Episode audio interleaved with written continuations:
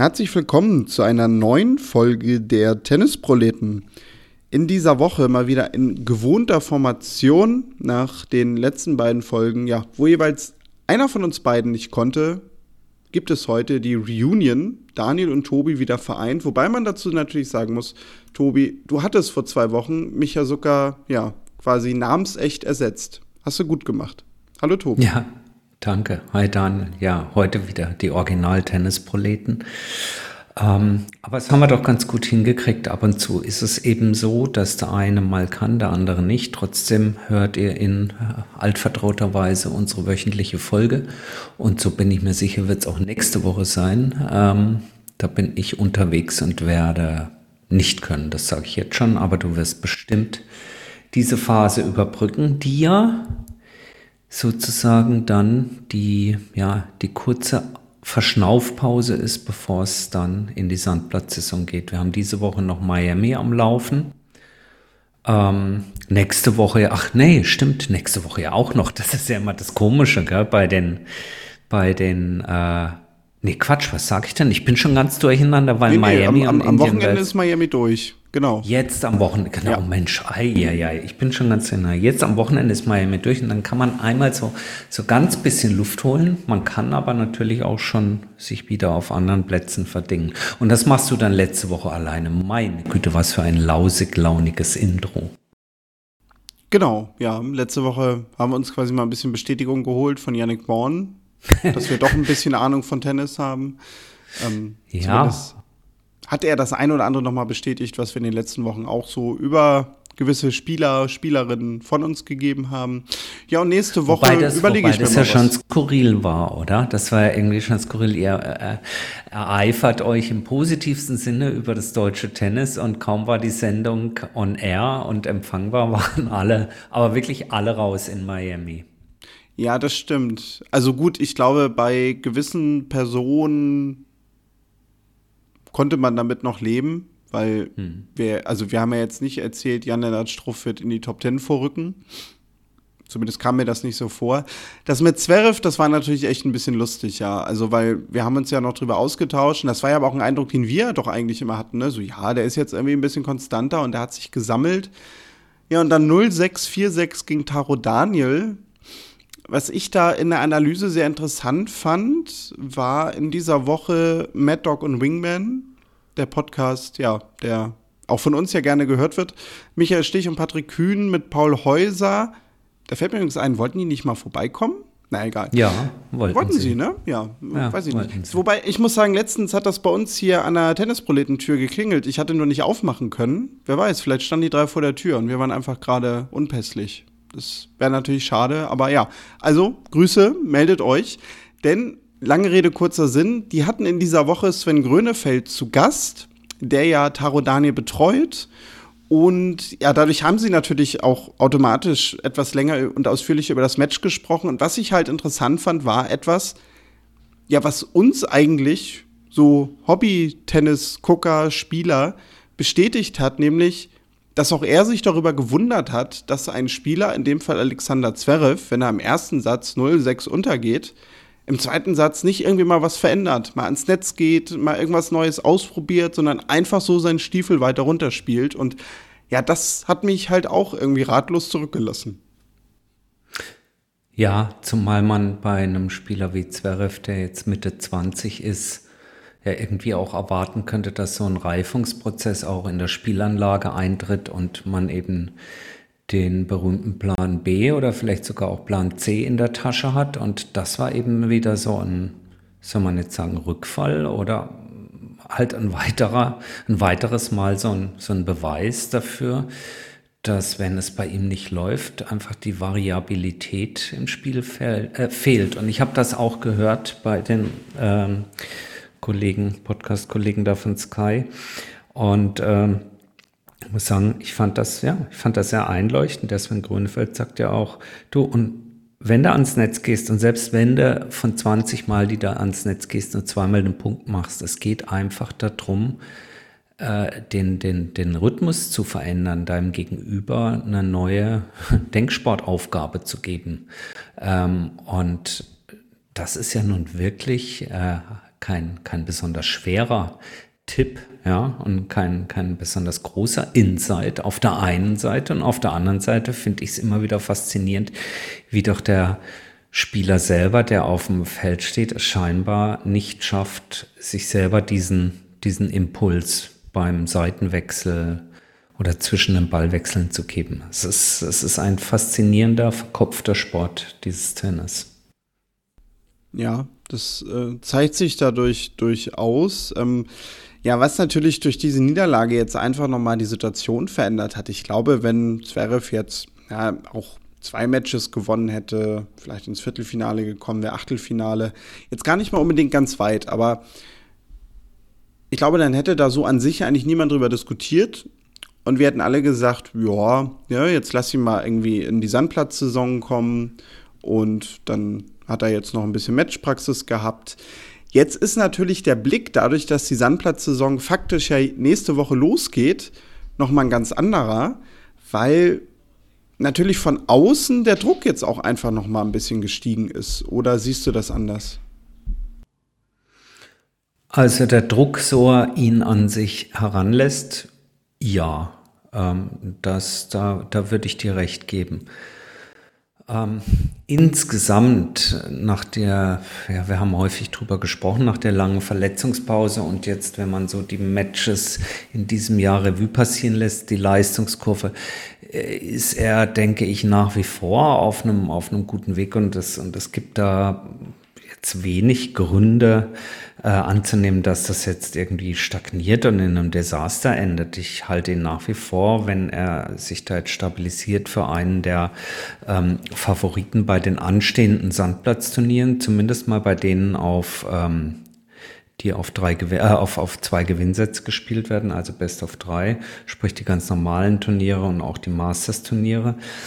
Aber für mich macht eben dann doch schon irgendwie dieser Tage und dieser Wochen jetzt dann doch eines einen ganz großen Unterschied.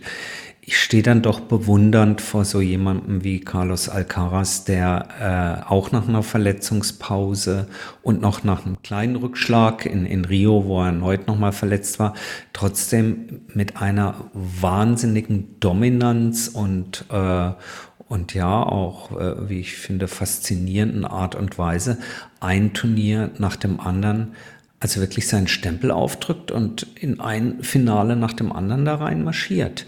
Ähm, das hat für mich definitiv, und das wohlgemerkt mit 19 Jahren, das hat für mich eine andere eine andere Klasse, und damit sage ich nicht, dass Zverev kein guter Spieler wäre, er ist ein Top-Spieler, aber das hat für mich eine andere Dimension und äh, da finde ich, ist dann schon so eine, so eine Niederlage, Erstrundenmatch oder erste Begegnung in einem Masters-Turnier wie gegen Taro Daniel dann schon eher enttäuschend aus meiner Sicht.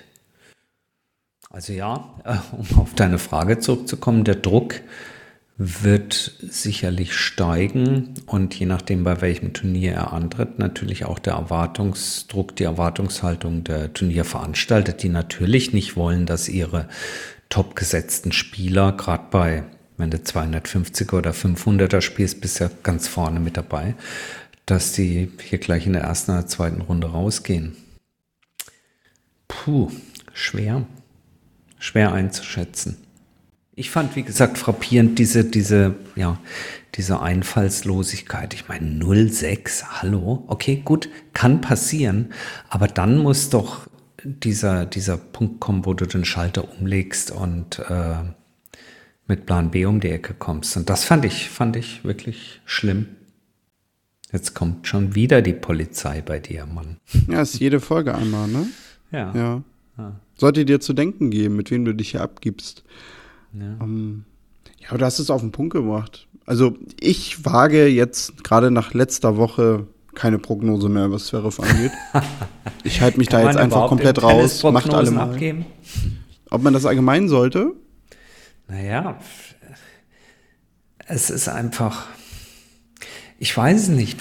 Hätte ich, hätte ich gedacht, dass Medvedev jetzt dieses Jahr so eine Phase der auch hm. der, der Dominanz und der wirklich äh, super Performance, äh, auch wenn er dann verloren hat nach 19 äh, aufeinanderfolgenden Siegen, hätte ich das so gedacht. Hm, in der, in der Massivität nicht. Hätte ich gedacht, dass ein Yannick Sinner auch Wahnsinn, wie der im Moment spielt. Ähm, vielleicht noch am ehesten. Bei ihm ist es ja wirklich so ein, ein, ein, sehr, sehr stetiges äh, sich verbessern und ja, eben kontinuierlich immer wieder einen halben Schritt mehr, einen halben Schritt mehr. Und also die drei, Alcaraz, ähm, Sinner und Medvedev, finde ich schon wahnsinnig beeindruckend im Moment. Und da würde ich auch die Prognose wagen, dass selbst auf Sand ein, ein Medvedev äh, also den schießt du mal nicht in dieses Jahr, nicht in Runde 2 einfach so weg. Auch wenn er immer ein bisschen kokettiert, dass das nicht sein Belag wäre. Hey, er hat sich am Ende in Indian Wells mit dem Belag dort auch arrangiert. Und manche sagen, Indian Wells war langsamer vom Belag her als äh, die meisten Sandplätze.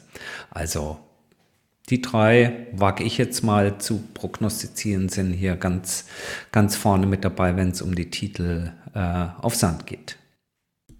Ja, ich glaube, da liegst du nicht so komplett fern von dem, was viele gerade sagen würden. Ähm, es wird ja wahrscheinlich sowieso dadurch spannend werden, da es ja zumindest so langsam so aussieht, dass es mit Rafael Nadal so ein bisschen eng werden könnte, hatte ich mhm. die Woche gelesen. Ja, also ich glaube, wir kommen, wir sagen das ja seit vielen Jahren, aber wir kommen dieses Jahr in eine Sandplatzsaison rein, die vielleicht so, soll man jetzt sagen, so ausgeglichen wie schon lange nicht mehr war. Ähm, vielleicht wird sie auch brutal dominiert von Carlos Alcaraz, man weiß es nicht. Aber äh, die, äh, das, das Blatt, wenn man sich das legt, das ist schon, das ist schon irre dieses Jahr. Ähm, Joker kommt zurück, äh, nachdem er jetzt es eben ausgestanden hat, da in Miami und Indian Wells nicht mit dabei sein zu dürfen, hat aber die letzten Jahre auch eher immer erstmal slow gestartet. Also in, in, in Monaco, in Monte Carlo die letzten Jahre war jetzt nicht unbedingt äh, so besonders toll. Er kam dann tendenziell eher erst so Madrid, Roland, äh, Madrid und, und, und Rom in den Tritt. Naja, und dann, wie gesagt, die drei. Ein Fragezeichen noch hinter Kaspar Ruth, der ja letztes Jahr eine Bombensandplatzsaison gespielt hat, das sicherlich auch sein Belag ist, der jetzt aber nach seiner Offseason im Februar noch schwächelt.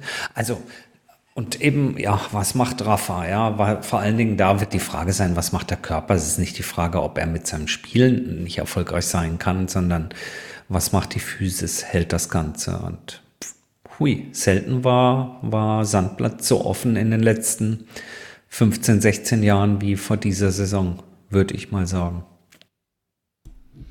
Ja, und dann vielleicht nochmal den Blick zu den Damen. Ähm, das hatten wir, glaube ich, nee, in der Konstellation konnten wir das noch gar nicht besprechen.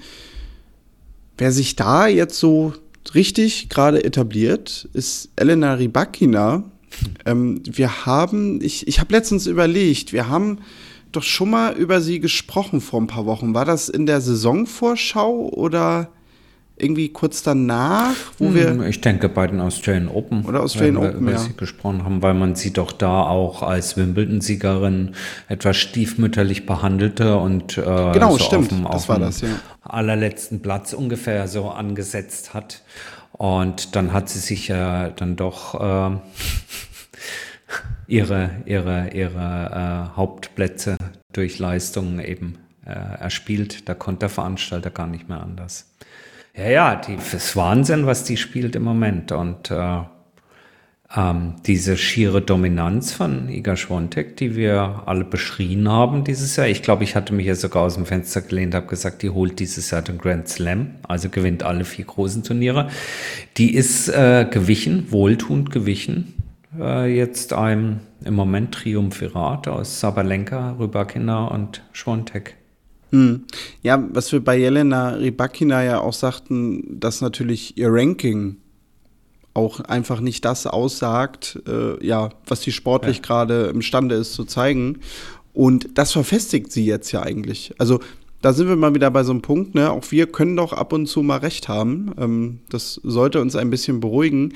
Aber weil genau daran musste ich nämlich denken, dass wir doch irgendwie Anfang des Jahres mal über sie gesprochen haben und, und da nämlich auch noch so meinten, ah, lass die uns mal nicht vergessen, ähm, weil mhm. die natürlich einfach durch ihr Ranking ja so ein bisschen hinten runtergefallen ist, Anfang des Jahres auch. Achtung, und jetzt wart mal ab, wenn die Rasensaison kommt. Die hat nämlich keine Punkte zu verteidigen in ja. Wimbledon. stimmt, stimmt. Also, äh, es fällt mir gerade ein, ich, ich lache da jetzt drüber, aber das kann natürlich sich sozusagen auch dieser Nachteil, über den wir jetzt bei einigen, sei es Tatjana Maria, Jule Niemeyer oder auch ihr, äh, seit einem halben, dreiviertel Jahr sprechen, der kann sich im Juli ganz schnell zu einem Riesenvorteil ähm, drehen, wenn nämlich die Gute ihre Leistungen dort wiederholen kann, dann hat sie keine Punkte zu verlieren, sondern kriegt dann endlich den verdienten Lohn. Also wird spannend. Gilt bei den Herren natürlich genauso, aber bei den Damen hat man sicherlich die, die massivste ähm, Schieflage da. Ja. ja. ja, gut, sagt das mal Nick Kyrgios, ne? Also. Ja, was macht er eigentlich? Hast du mal was gehört von ihm? Nö, letzten Tage hat er bei WhatsApp nichts geschrieben. Ne? Nee. Ja, äh, ich glaube, wir werden ein bisschen auf ihn warten müssen, noch weil jetzt geht es ja erstmal hier Sandplatz ähm, äh, los. Aber, ähm, sag mal, müssen wir eigentlich noch über äh, was nicht so Schönes sprechen?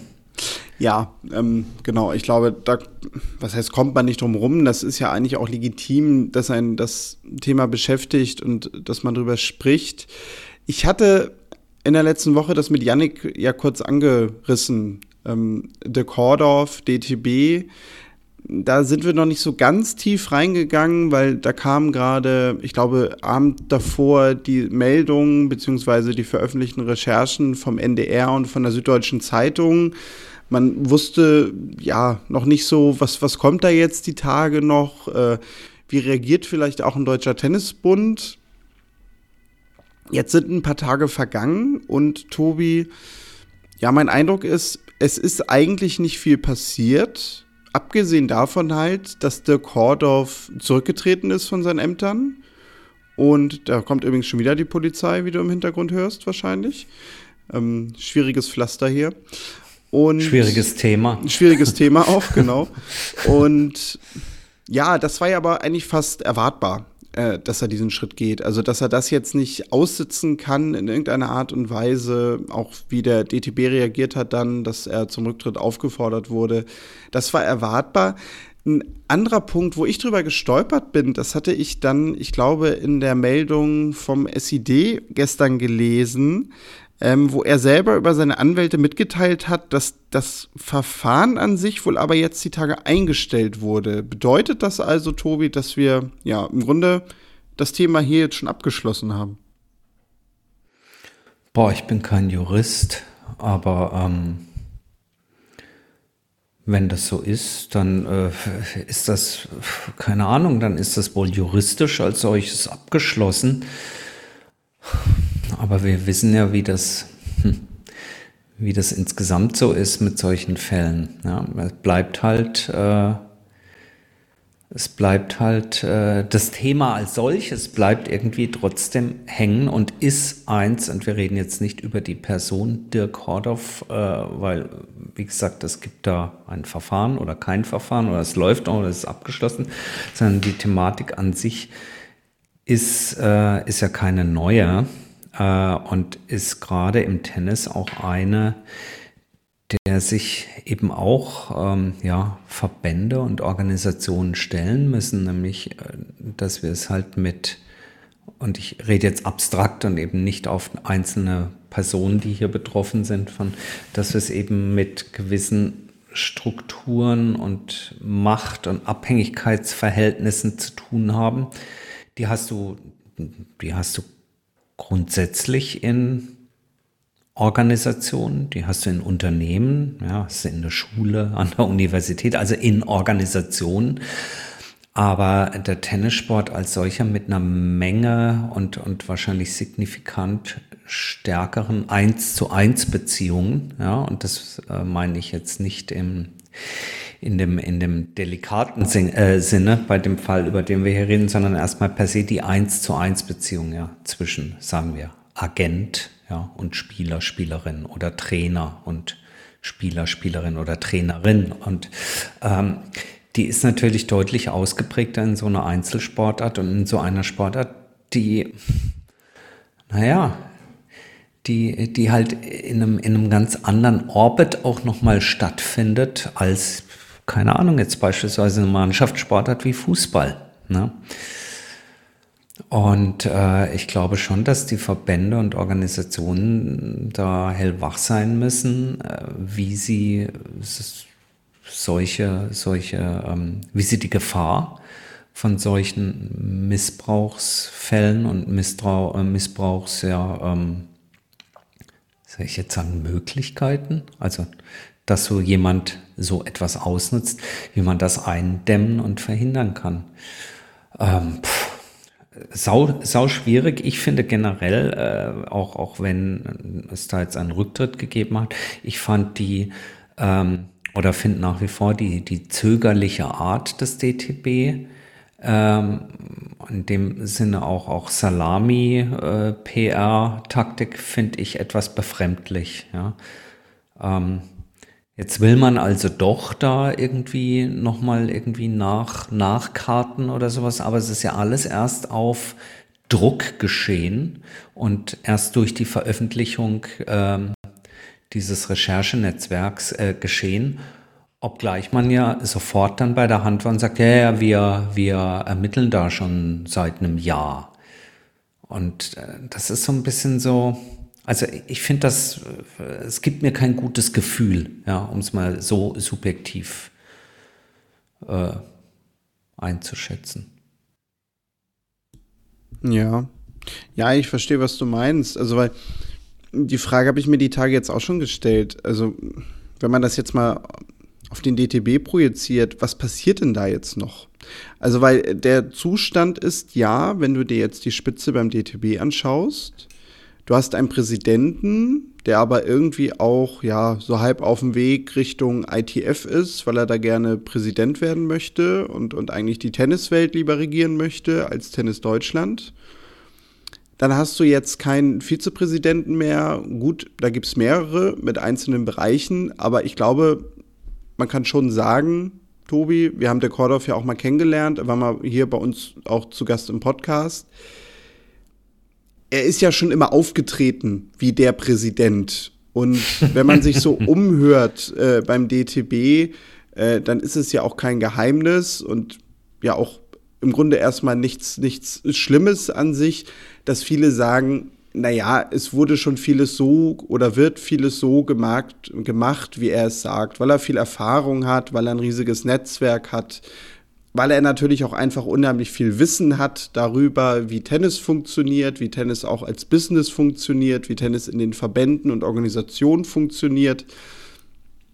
Das ist ja auch grundsätzlich gar nicht verkehrt.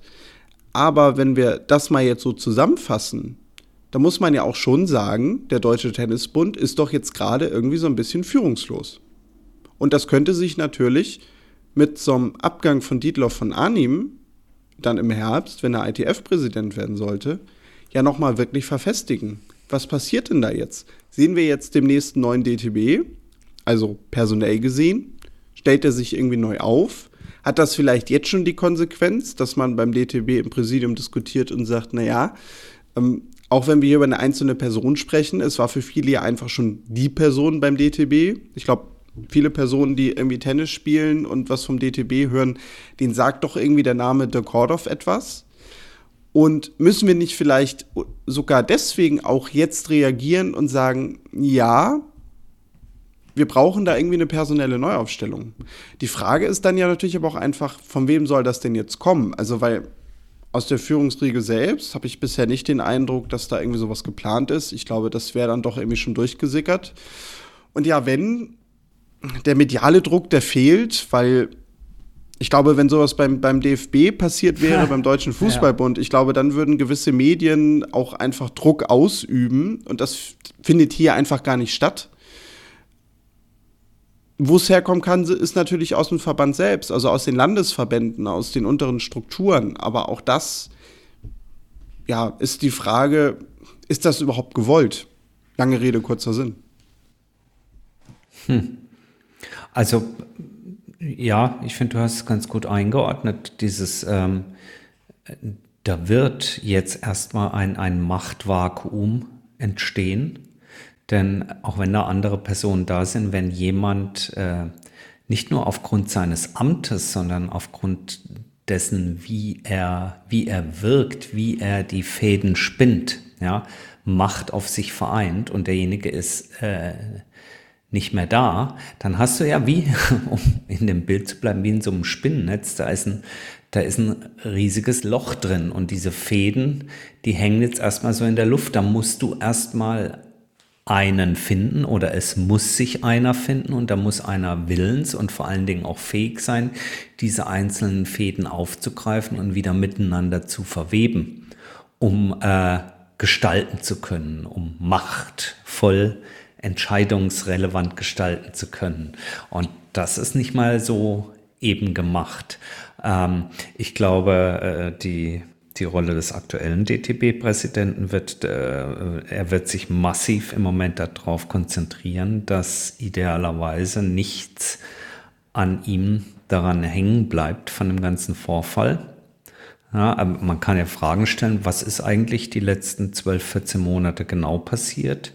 Ähm, und äh, wie habt ihr das gehandelt? Hat die Öffentlichkeit nicht ein Recht zu erfahren, wie ihr damit umgegangen seid? Wieso durfte äh, der oder der oder derjenige noch an verantwortlicher Stelle äh, sein? Was hat er entschieden in der Zeit? Mit wem hatte der Kontakt? Und, und, und.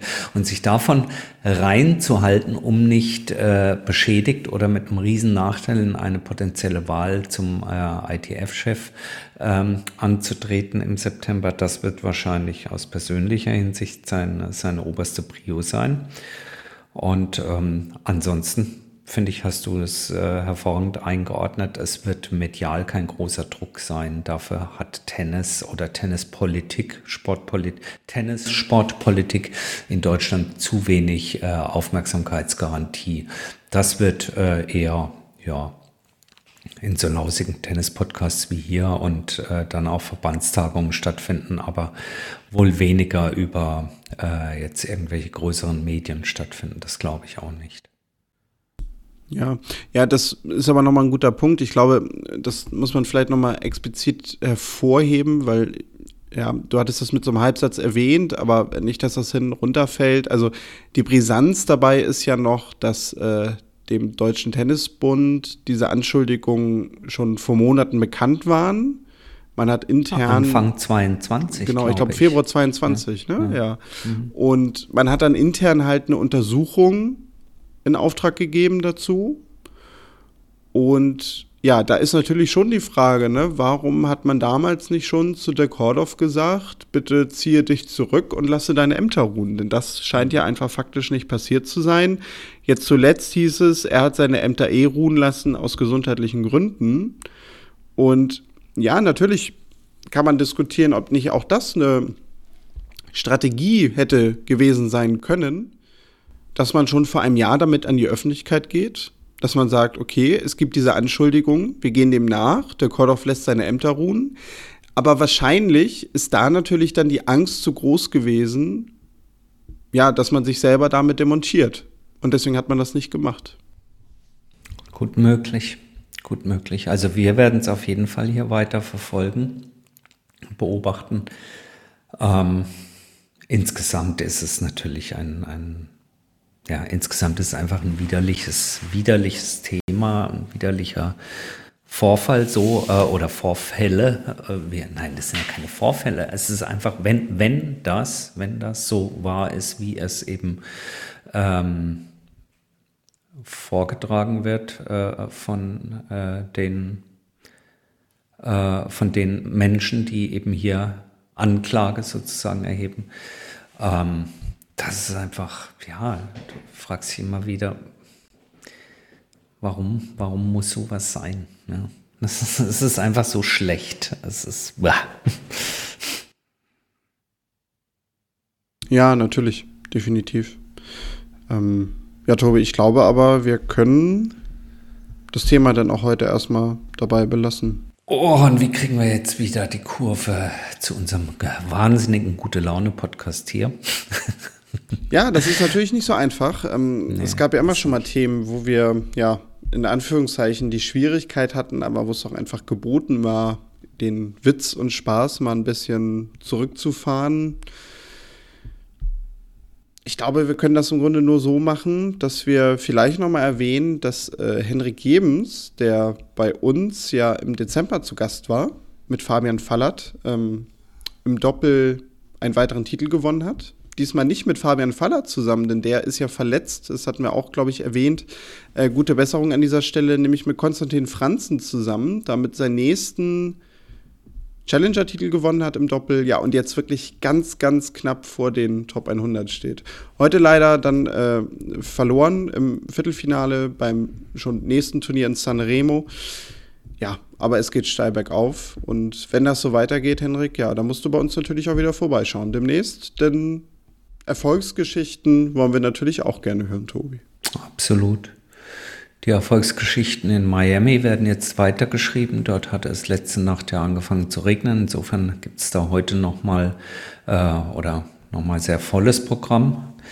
Ähm, naja, und dann würde ich sagen, bereiten wir uns so langsam äh, auf die Sandplatzsaison vor. Ähm, schon mal eine Tüte rausholen für die Schuhe, dass der ganze Dreck nicht in die, in die Tennistasche immer reinfällt, kennt ihr ja.